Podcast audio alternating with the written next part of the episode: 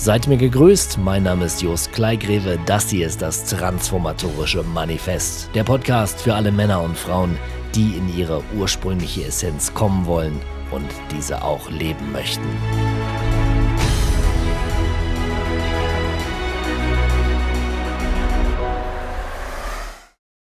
Sei mir gegrüßt, schön, dass du wieder hier bist beim Transformatorischen Manifest. In der heutigen Episode möchte ich mit dir über das Thema Pornokonsum sprechen. Ich bin just über eine Studie gestoßen, die sich mit dem Pornokonsum weltweit auseinandergesetzt hat. Wir Deutschen, wir haben es geschafft. Wir sind Nummer 1 mit 12,5 Prozent haben wir das Internet im Griff. Noch vor den Amerikanern mit 8,3 Prozent belegen wir das meiste Datenvolumen im Netz, wenn es um das Thema Pornokonsum geht. Ich finde, das ist doch mal eine Erwähnung wert. Da können wir uns doch mal getrost auf die Schulter klopfen. Nein, im Ernst. Ich finde das nicht nur beschämend, ich finde das auch höchst alarmierend. Vor allen Dingen, wenn ich mir analog dazu anschaue, dass immer mehr jüngere Menschen immer weniger Lust auf Sex bekommen, immer weniger Lust auf echten Sex bekommen, respektive sie haben auch gar keinen Sex mehr. Junge Männer haben weniger Sex, heißt junge Frauen haben auch weniger Sex, heißt Polarität geht an dieser Stelle komplett verloren. Die sexuelle Spannung wird nicht da gelebt, wo sie hingehört. Zum einen in der Verbindung zwischen Mann und Frau und zum anderen ist es eine Form von Energie. Sexuelle Energie ist da, um in die Welt nach außen getragen zu werden. Du als Mann bist im Geben. Du kannst deine Energie benutzen, deine sexuelle Power, deine sexuelle Aggression, um Dinge anzugehen, um Dinge zu schaffen. Du bist Erschaffer. Du gibst. Die Frau empfängt. Und wenn du da sitzt und dich in deiner Pornowelt verlierst, dann trägst dazu bei, dass die Polarität in dieser Welt verloren geht. Pornos sind grundsätzlich nicht schlecht. Sie sollen auch meiner Meinung nach nicht verboten werden. Sicherlich gibt es Pornografie, deren Auswüchse so absurd und abnorm sind, gerade wenn wir in diesen Fetischbereich schauen, da sehe ich ganz viele Symptome unverarbeiteter Traumata, Emotionen.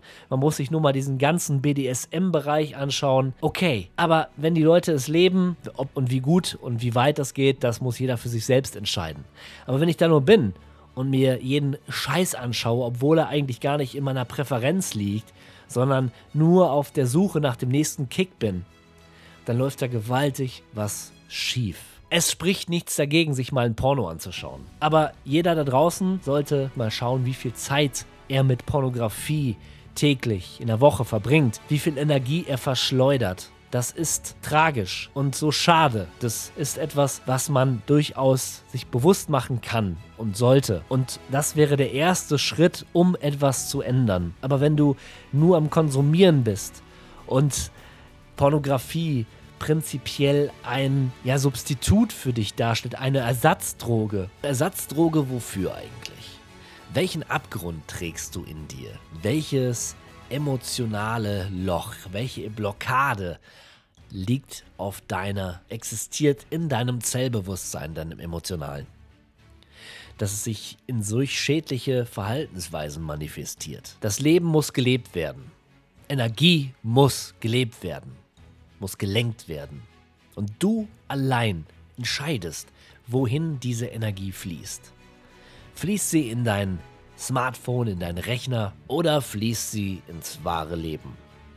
Letzten Endes entscheidest ganz allein du, wie du damit umgehst. Das transformatorische Manifest hat das Credo der radikalen Eigenverantwortung. Doch du brauchst zunächst einmal einen Sensus für dich, einen eigenen. Du musst dich erkennen. Erkenne dich selbst, heißt es. Und nur wer sich selbst erkennt, ist auch imstande, etwas zu ändern. Wenn du das nicht willst, dann steh wenigstens dazu. Sag, ja, ich möchte mein mangelhaftes Dasein fristen. Weißt du, die meisten Menschen da draußen sind evolutionär noch nicht so weit, sich zu transformieren. Sie leben ein Leben des Leidens. Sie lieben das Leiden. Leid ist in unserer Gesellschaft, in unserem kollektiven gesellschaftlichen System tief verankert. Leid, Schuld, all das sind Themen, die wir spüren gesellschaftlich. Und da ist es ganz egal, ob Männer oder Frauen, sie alle leben das Leid und fühlen sich da auch noch drin wohl.